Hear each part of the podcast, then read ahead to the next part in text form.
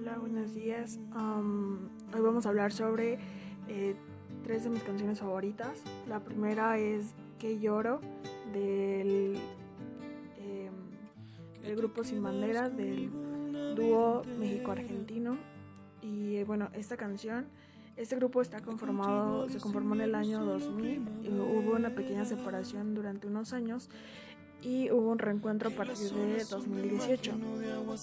Las últimas dos canciones son de la artista mexicana Carla Morrison, em, que es filántropa, activista, actriz y cantante.